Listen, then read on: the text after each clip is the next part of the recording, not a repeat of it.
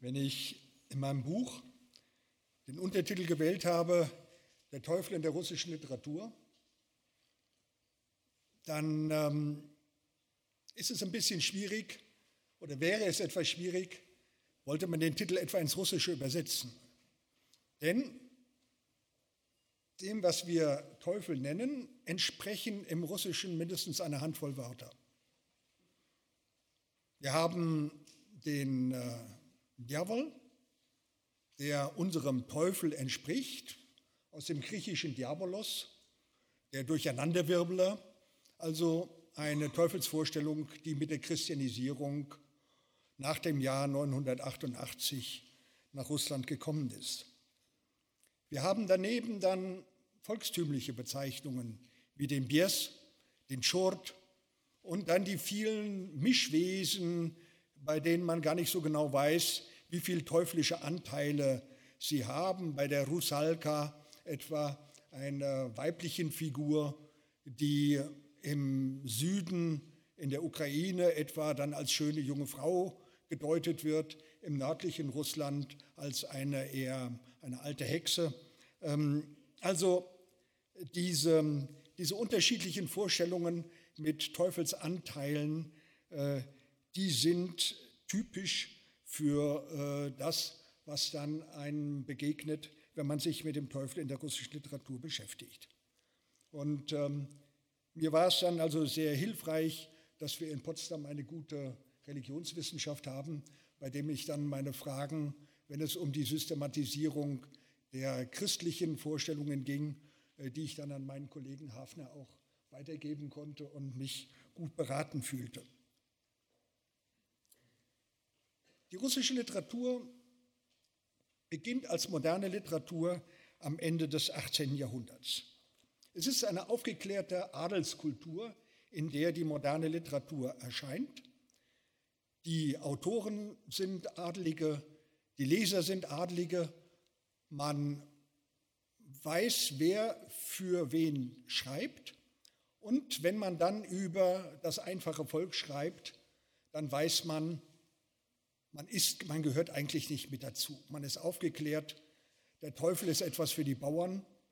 Und ähm, ja, und da kann es dann aber auch passieren, dass dann die Autoren gerade dieses Verständnis, das man dann beim Leser und beim Autor voraussetzt, dass sie das unterlaufen. Dass dann der Teufel auf einmal nun doch in die Welt der Adligen mit hineinkommt und äh, für Irritationen sorgt. Ich möchte als Beispiel das berühmte Gedicht von Puschkin erwähnen, Dirsi, die Teufel, bei dem ein adliger Herr in, einer, äh, in einem Schlitten sitzt und äh, mit seinem Kutscher unterwegs ist und ähm, sie geraten in einen Schneesturm. Und der Kutscher muss anhalten, die Pferde wissen auch nicht mehr wohin. Ähm, rechts und links äh, scheint es zu spuken, äh, da wirbelt alles herum. Und äh, der Kutscher fängt an zu deuten, ja, da findet irgendwo eine Hochzeit eines Teufels mit einer Hexe statt. Und äh, das Ganze ist also, ähm, wir sind jetzt in großer Gefahr, äh, das Ganze ist ein eine große Herausforderung. Pushkin endet damit, dass er die Situation nicht auflöst. Der Herr, der eigentlich aufgeklärt ist, der eigentlich äh, dem Kutscher sich überlegen fühlt, der ist auf einmal auch überzeugt davon, dass hier etwas ganz Merkwürdiges passiert und damit endet der Text. Und keiner weiß, wie es weitergeht. Keiner weiß, ob sie aus diesem Schneesturm herauskommen, ob sie dort erfrieren oder äh, ob es äh, so weitergeht. Und das ist einer der Texte, die nachher von Dostoevsky aufgegriffen werden, wenn er seinen Roman Biesi schreibt, äh, dass äh, dann diese, diese Teufelsvorstellungen, äh, dass die äh, sozusagen ihre ihre literarische Tradition bilden und weitergeführt werden. Ich möchte das Thema hier auf den Roman Meister und Margarita von Michael Bulgakov konzentrieren. Ich nehme an, dass ein Teil von Ihnen den Roman kennt. Es gibt ihn in einer relativ preiswerten Übersetzung, ähm, weit verbreitet. Es ist nicht die beste Übersetzung, aber immerhin. Mm, und es ist die Sowjetzeit, es sind die 30er Jahre, in denen Bulgakov sein Buch geschrieben hat. Man muss als Hintergrund wissen, und da haben wir es mit, einem ähnlichen, mit einer ähnlichen Situation zu tun, wie bei Pushkin, dass Leser und Autor im Grunde ähm, ein, ein Einverständnis haben, was sie alles wissen und was sie nicht sagen dürfen und was sie nicht sagen wollen.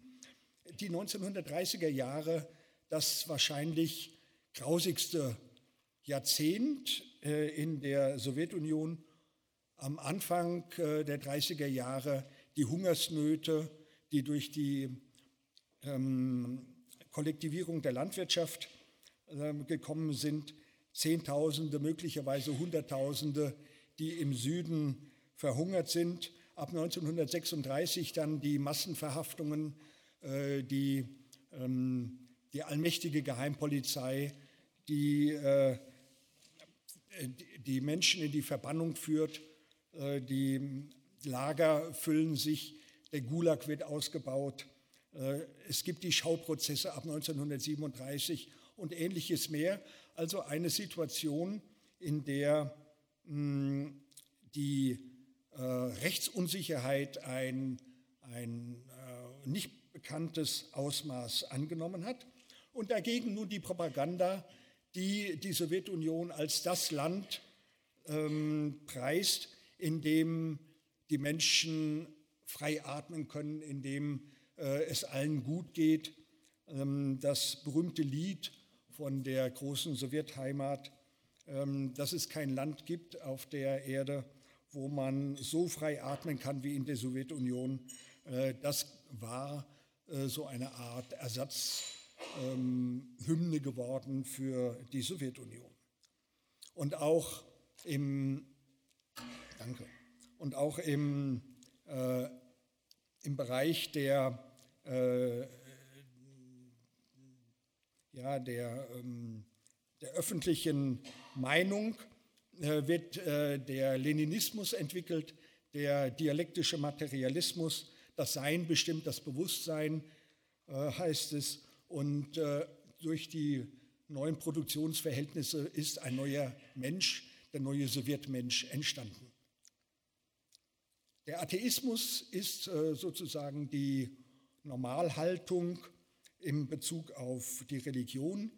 Man äh, hat diesen berühmten Marxischen Satz, dass die Religion das Opium des Volkes sei, hat man äh, wahrgenommen und sozusagen zur Allgemeinheit geführt. Und damit beginnt auch schon der Roman. Stellen Sie sich vor, es ist ein warmer Maitag in Moskau. An den Patriarchenteichen sitzen zwei Männer auf einer Bank und unterhalten sich. Der eine ist der Redakteur einer literarischen Zeitschrift, der ein antireligiöses Poem in Auftrag gegeben hat. Und er ist mit dem, was der Dichter ihm da geliefert hat, unzufrieden. Denn der Dichter beschreibt Jesus als eine unmögliche äh, Figur. Und der Redakteur meint, das kann ja so gar nicht sein, denn es hat Jesus nie gegeben. Das ist eigentlich nur eine Fiktion, die später hinzugekommen ist. Und es stellt sich nun heraus, auf der Nebenbank erscheint ein, ein Mann, der von allen möglichen äh, Leuten, die ihn gesehen haben, immer wieder anders geschildert wird. Klar ist, er hat zwei unterschiedliche Augen, das eine grün, das andere schwarz. Ähm, und der mischt sich nun in dieses Gespräch ein und sagt, so kann das nicht sein. Äh, den Jesus hat es tatsächlich gegeben, als historische Figur. Und er erzählt dann eine Geschichte von einem gewissen Jeschua, der von einem Ponti Pilat ähm, verhört wird. Und ähm, dabei ist immer ein gewisser ähm, Levi Matvei, ein äh, Matthäus, der alles Mögliche aufschreibt. Und Jesus und dieser Jeschua ist völlig unzufrieden damit, weil das, was er aufschreibt, nicht mit dem übereinstimmt, was ähm, tatsächlich äh, ihm, von ihm gesagt wurde. Und äh, diese Differenz von Text und tatsächlichem Tun, die bestimmt nun auch den ganzen Roman. Und der äh, Redakteur ist etwas skeptisch und äh, schließlich meint der Fremde, der da hinzugekommen ist, ähm, dass äh, er doch, oder der fragt dann, ob sie denn wenigstens an den Teufel glauben, äh, der Dichter und er. Und ähm, er ist dann schließlich, ähm, sie sagen ihm dann, wieso an den Teufel glauben? Wenn es Gott nicht gibt, kann es auch den Teufel nicht geben. Und äh, dann äh, wird dieser Mann äh, so allmählich äh, wütend und sagt, ja, dann glauben Sie doch wenigstens an den Teufel. Und aus dieser, ähm, aus dieser Passage habe ich dann auch tatsächlich den Titel gewählt. Sie meinen also, es gibt ihn nicht. Äh, das ist also dann das wörtliche Zitat aus äh, dem, was der, der Teufel diesen beiden Dichtern zuruft. Und er führt dann als Beweis dafür, dass es den Teufel gibt, führt er an, äh, es gäbe einen siebten Beweis. Und der bestünde darin, dass er dem Redakteur voraussagen kann, wie er stirbt. Und zwar eine junge Frau, eine Komsomolzin, werde ihn töten und äh, er werde den Kopf verlieren. Das kann der Redakteur nun überhaupt nicht glauben. Und äh, während sich der Mann entfernt, äh, läuft er nun auch den Kiesweg an dem Teich entlang, äh, dort wo in den 30er Jahren noch eine Straßenbahn fuhr. Er rutscht auf Öl, das dort verschüttet wurde, aus, fällt hin, die Straßenbahn kommt und überrollt ihn und sein Kopf kullert in den Straßengraben und bleibt dort liegen. Und dieser Kopf spielt dann nachher noch einmal eine wichtige Rolle beim Ball des Satans, äh, wenn äh, der Wohland, äh, wie der Oberteufel dort heißt, äh, wenn der mit dem Kopf spricht und ihn dann fragt, na, glaubst du das denn jetzt, was äh, ich dir vorher gesagt habe?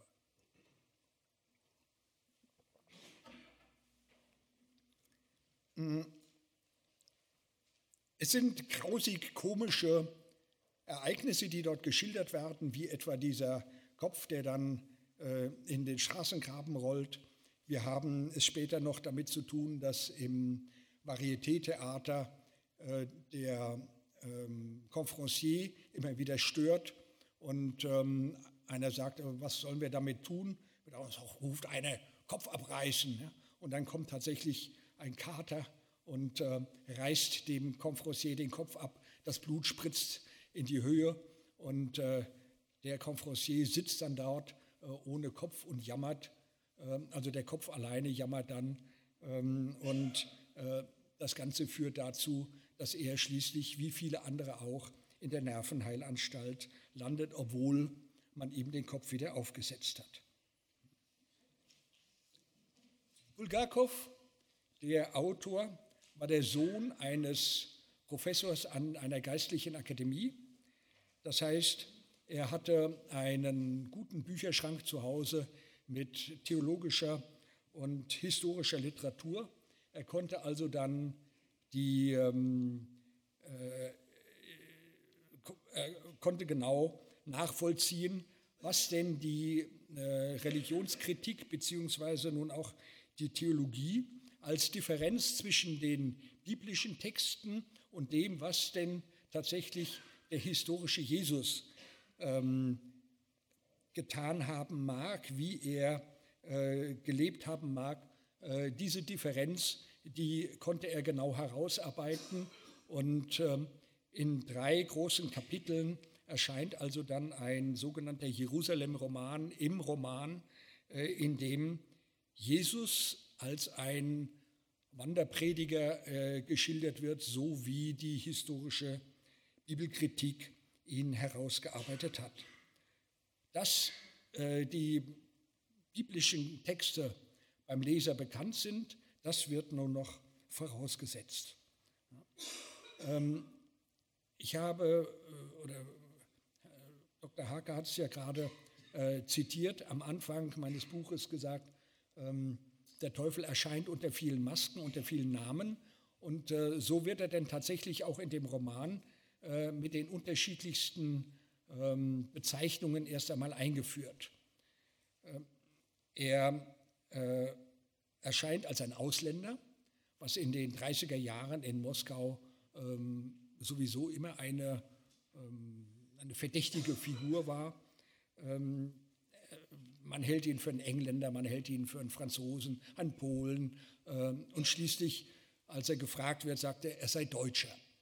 Ein deutscher Professor, der ähm, nach Moskau gekommen sei als Konsultant, um Bücher über die schwarze Magie, die dort in den Bibliotheken vorhanden sind, zu studieren. Da sei er der ganz große Spezialist.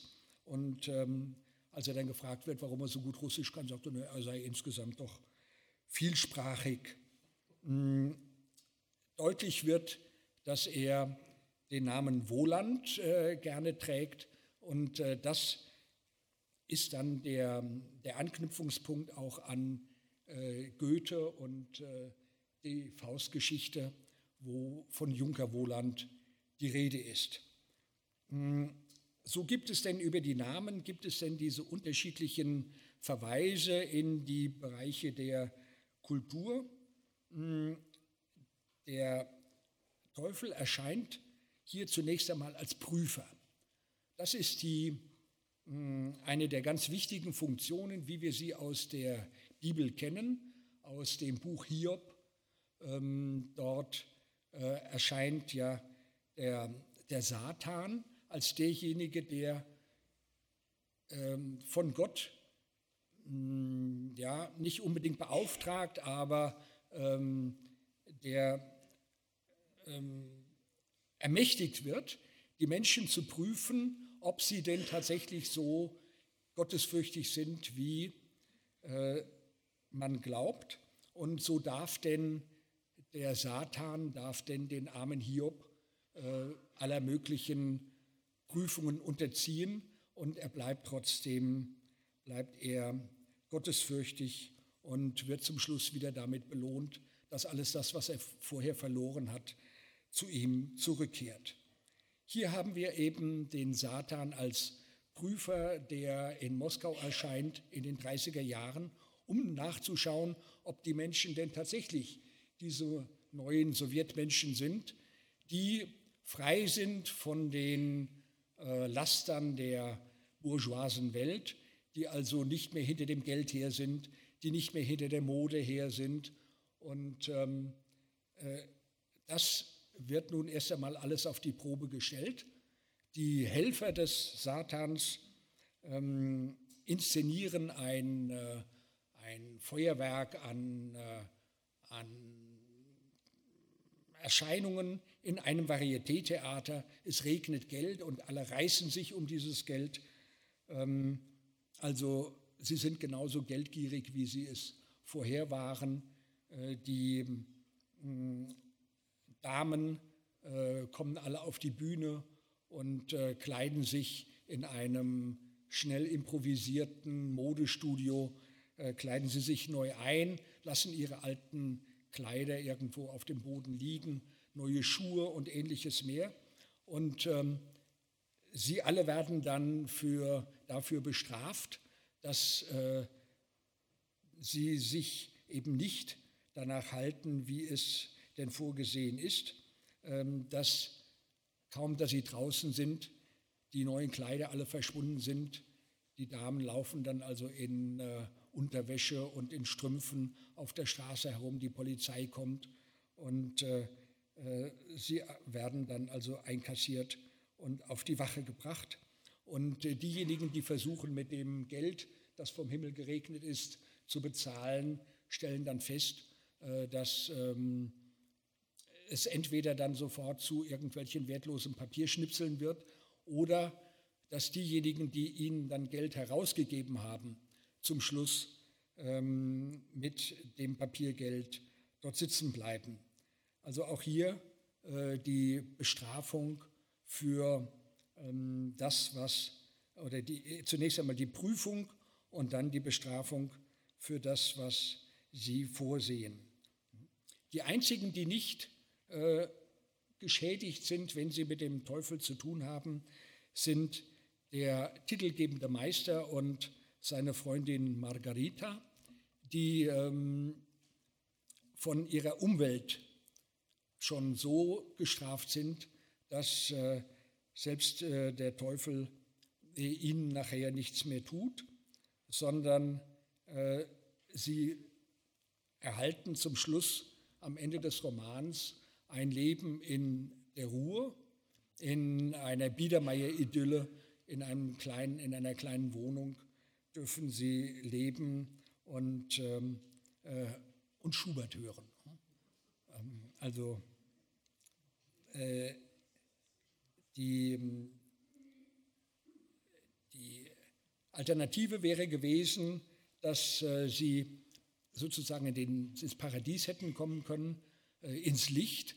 Äh, da aber ähm, zeigt sich dann, dass der, weder der Meister noch Margarita sozusagen religiöse Helden sind, also sich das verdient haben, sondern eigentlich nur die Ruhe, äh, die sie vor den weiteren Schädigungen ihrer Umwelt schützt. Der, das Verbrechen des Meisters hat eigentlich darin bestanden, dass er einen Roman geschrieben hat, der überhaupt nicht mit dem übereinstimmt, was die offizielle Meinung über, äh, über Jesus und äh, seine Zeit ist. Äh, ein Roman, äh, wie gesagt, äh, der Pontius Pilatus ähm, als äh, Helden hat und ähm, der ähm, dann erzählt, wie dieser historische Jesus tatsächlich gewesen sein könnte. Und die Auftragsarbeit für den Literaturbetrieb besteht eben darin, dass es also nicht einmal diesen historischen Jesus gegeben hat, geschweige denn äh, die, äh, die Evangelien den richtigen Jesus zeigen. Die Frage nach äh, dem mh, oder die, die, die Möglichkeit, äh, Pilatus und Jesus als Romanfiguren zu haben, ist natürlich oder gibt natürlich auch dem ganzen, ähm, dem ganzen Roman noch einmal eine, ein bestimmtes Gewicht, dadurch, dass auch hier diese berühmte Pilatus-Frage gestellt wird, was ist Wahrheit? Also auch der ähm, Pilatus des Romans fragt, was ist Wahrheit? Und der Jeschua, also dieser Wanderprediger, der personalisiert die Wahrheitsfrage. Er sagt, die Wahrheit ist, dass du Kopfweh hast, dass du Migräne hast. Und Pilatus gibt zu, ja, er hat starke Migräne, er würde gerne alle zum Teufel schicken und äh, eigentlich nur noch seinen Hund streicheln weil es ihm so schlecht geht und selbst äh, die Blumen, die in seinem Garten blühen, die ähm, sind ihm zu viel. Äh, das alles tut ihm weh. Es ist also das Kopfweh, das ihn weiter äh, quält. Und ähm, er hält dann diesen Jeschua für einen großen Arzt, der ihm dann hilft, von dem Kopfweh sich zu befreien. Die Wahrheitsfrage wird aber auch in einer anderen Weise personalisiert. Hm. Moment. Und da will ich Ihnen nun doch eine Passage zitieren. Es findet in Moskau ein Ball des Satans statt. Margarita wird die Ballkönigin und erhält dafür ähm, von Woland nachher die Möglichkeit, den Meister aus seiner äh, Isolation in der Nervenheilanstalt zu befreien und äh, mit ihm ein äh, weiteres Leben zu führen. Bei diesem Satansball spielt der Kopf des Berlioz, der abgetrennt worden war, noch einmal eine wichtige Rolle. Ähm, er wird als Trinkgefäß umgearbeitet und äh, Woland ähm, spricht vorher mit ihm. Michael Alexandrowitsch, sagte Woland halblaut zu dem Kopf. Da hoben sich die Lider des Toten und Margarita erblickte zusammenzuckend lebendige Augen, bewusst und voller Leid. Alles ist eingetroffen, stimmt's? fuhr Woland fort und blickte dem Kopf in die Augen. Der Kopf wurde ihnen von einer Frau abgeschnitten. Die Sitzung fand nicht statt und ich hause in ihrer Wohnung. Das ist ein Faktum. Und ein Faktum ist das hartnäckigste, was man sich denken kann. Aber jetzt interessiert uns das Weitere, nicht mehr das bereits vollzogene Faktum. Sie waren stets ein leidenschaftlicher Verfechter jener Theorie, die da besagt, dass nach Trennung des Kopfes vom Rumpf das Leben im Menschen aufhört. Er zu Staub wird und ins Nichtsein eingeht. Ich freue mich, Ihnen in Anwesenheit meiner Gäste, die freilich der lebendige Beweis einer ganz anderen Theorie sind, mitteilen zu können, dass Ihre Theorie fundiert und scharfsinnig ist. Im Übrigen ist die eine Theorie so viel wert wie die andere. Es gibt auch eine, nach der jedem das zuteil wird, woran er glaubt. Also Sie sehen auch hier eine Personalisierung der Wahrheit. Jedem wird das zuteil nach dem Tod, woran er glaubt. Und es gibt Fakten, um die man nicht herumkommt.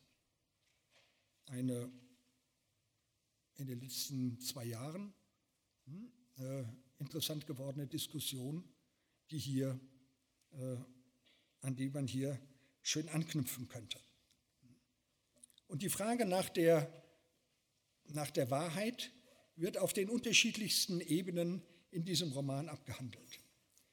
Wir haben es auf der einen Seite mit dem Phänomen der Entlarvung zu tun.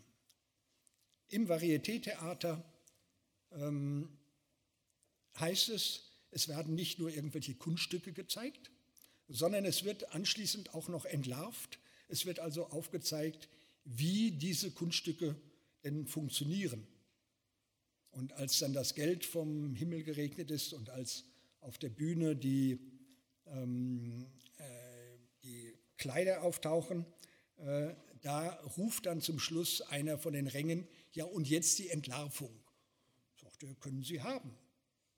Und dann äh, macht er öffentlich, dass dieser Herr, äh, der dort nach der Entlarvung gerufen hat, dass der am Abend vorher zwar seiner Frau erzählt hat, er sei in irgendeiner Sitzung und dabei war er äh, bei irgendeiner Schauspielerin und verbrachte mit ihr vier Stunden. Und das wird nun öffentlich gemacht. Und das ist also eine Art von Entlarvung, wie er sich das nun überhaupt nicht vorgestellt hatte. Oder ein anderes Beispiel, wie, dieses, ähm, wie diese Personalisierung oder die Wahrheitsfrage funktioniert, mm, im Ernstnehmen der Sprache. Der Roman ist voller, mm, voller äh, ja, Anspielungen äh, oder voller Redensarten, äh, die den Teufel betreffen. Man ruft immer wieder, hol doch, der, hol's der Teufel und ähnliches mehr. Und so passiert es dann auch einem, der ähm, nicht gestört werden will. Ein Helfer äh, des, ähm, des Oberteufels äh, kommt zu ihm und will mit ihm sprechen. Und dann sagt er, hol mich doch der Teufel. Sagt er, ach, das können Sie sofort haben. Und schwupp, weg ist er.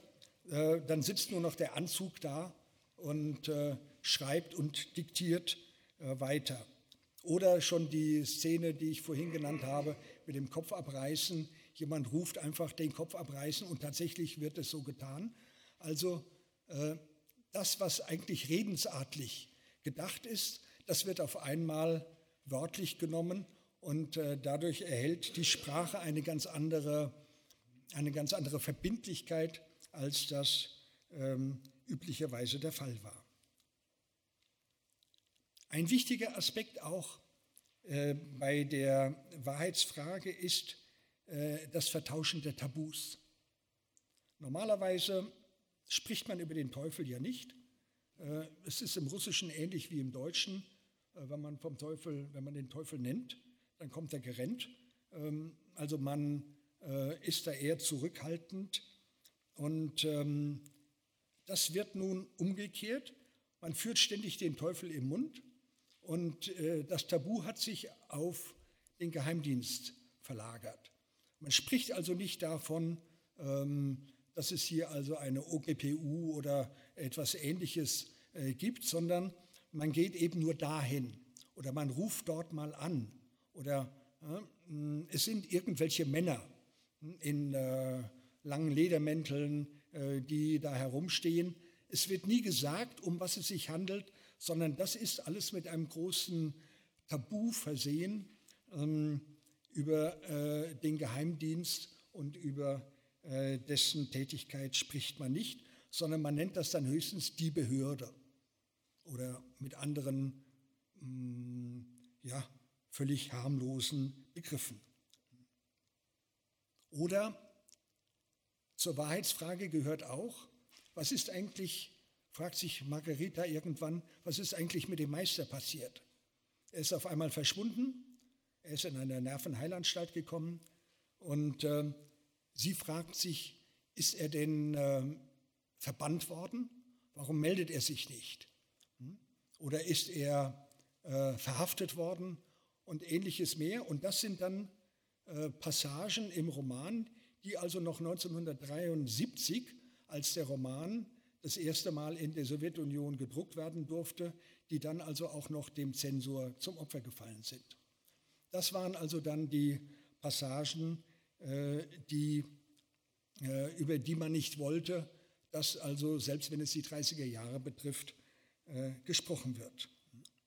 Und wir haben die Schlussdeutungen, wir haben